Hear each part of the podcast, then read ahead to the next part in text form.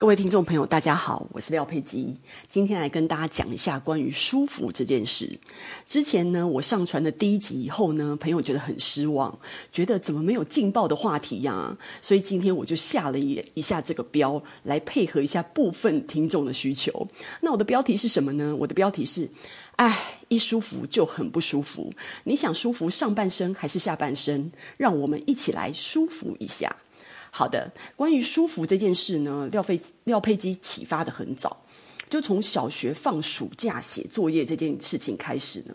有强迫症的我呢，一定是先闭关两周，把所有的作业全部都写完。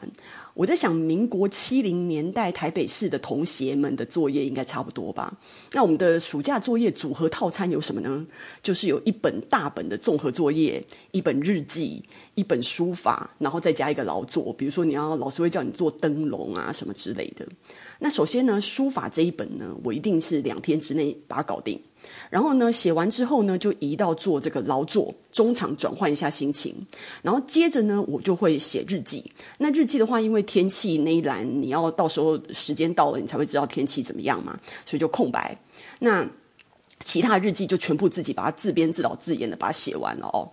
然后最后剩下那个大本的那本作业就很烦了，因为有的要跑什么天文馆啊、美术馆啊、动物园啊之类的，所以我会先在家里面写完可以写的部分，然后等到第二周的时候呢，就去跑各大户外作业景点，去一一的完成它。所以最后呢，只剩下日记里面的天气呢，每一天起床的时候呢，填一下就好了。所以呢，我就用两周的时间来换整整两个月愉快的暑假。那接下来的时间呢，就随我安排了。高兴去图书馆也可以，要带弟弟去外婆家玩也绝对没有问题。不会像其他的同学，有的同学就是暑假结束啦，愁眉苦脸的赶着品质不好的作业，或者是要全家一起出动帮忙完成。那出社会以后呢，呃，主管交代的事，我也喜欢提前一到两天完成，因为这样子的话，还可以有时间再思考沉淀一下，然后再把它交出去。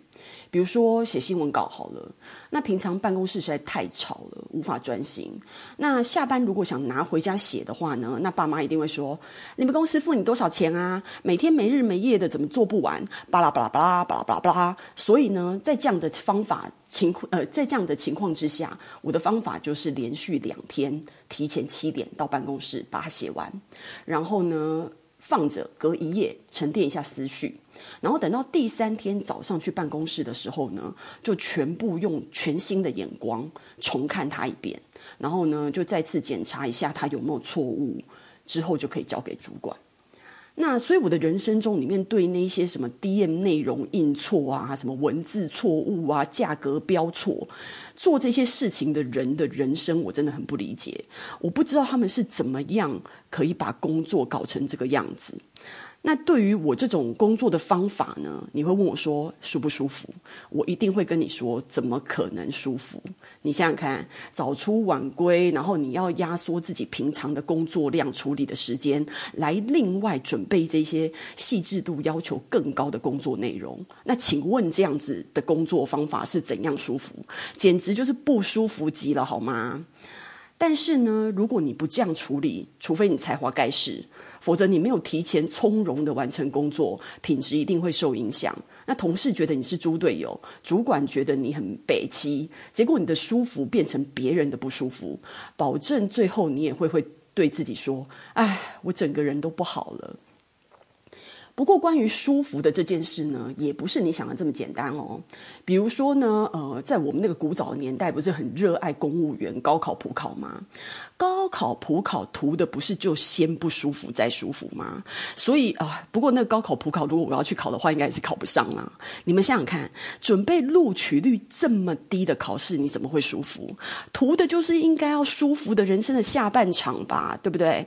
所以以前呢、我去邮局的时候，看在里面看那个看到邮局里面盖邮戳的人，然后我盖我盖我盖盖盖，我盖过了千山万水，我盖过了八千里路云和月，我。心里想说哇，所以一旦考完了这个高普考，就可以这样赚钱了，实在是太棒了。所以那时候心里面实在是觉得哦，蛮蛮羡慕这些邮局工作盖盖邮戳的人哦。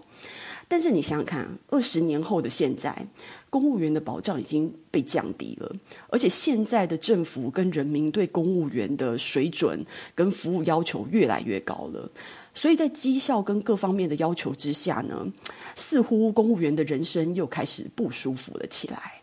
哎，本宫有点乏了，怎么吃这个也痒，吃那个也痒啊？所以我们到底要怎么做才会舒服呢？好。我个人的看法是，永远让自己保持在一个不太舒服的状态。怎么说呢？就是我觉得有一点点小小的不适，可以避免以后大病一场的概念。就是说呢，你会发现，举一个例子哦，比如说裸辞，那刚开始你就会想啊，啊，老娘累死了，每天跟那个七八的主管跟八七的同事一起工作，人生简直就是没希望，我做不下去了，我要来休息一下。所以刚开始的第一周呢，你每天睡到中午，哇，好爽哦！然后醒来以后呢，乱晃一通，瞎晃来晃，呃，瞎晃来晃去的，然后就觉得好惬意哦。不过呢，时间久了以后呢，钱不够用，你就会觉得有点焦虑。那家人也会碎念。更悲惨的是，时间如果隔太久没有回到职场，那么你只能演一下犀利人妻的剧嘛，我再也回不去了。所以呢，说穿了。不舒服的境地是为了要让你保持有选择的权利。你想想看哦，没有选择权的人怎么可能舒服呢？所以你在舒服的环境下，比如说工作还很得心应手的时候，你可以先想一下，下一步呢，到底是想要升迁还是跳槽，或者是想在工作之余多在自我进修培养一下，呃，之后工作上可能用得到的能力。那或者是说，呃，如果你是家庭主妇，那你在家庭和乐的同时呢，你也可以同时考虑一下，为自己存一下私房钱，以备不时之需。那更比如说呢，四十几岁的我们，也可以开始规划怎么退休。你可以时间到了不退休，继续做，当然也是很好的。有的人喜欢，呃，有上班有事做的感觉，你说是吧？但是如果你已经想到了要退休，因而开始规划起来，注意。规划的意思不是只有规划而已，你当然是要实践你的规划。所以在实践规划的时候，似乎又开始不舒服了起来。于是你的规划，你的不舒服，就会换来之后的选择权，之后的舒服。这就跟存私房钱的家庭主妇一样，如果你一辈子的。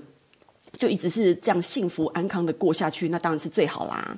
那但是呢，如果你有了钱，万一家里有什么变动，或者是人生有什么呃不一样的地方的时候，你都可以有一个应对。那这样子的规划完成以后，你是不是会觉得，不管你的身体跟心理都逐渐舒服了起来呢？所以我的结论是，长期的舒服一定会引来更大更久的不舒服，越不舒服反而越舒服。你以为我是在绕口令吗？但是我相信聪明的你今天完全听懂了舒服的重点。祝大家有个美好的一天。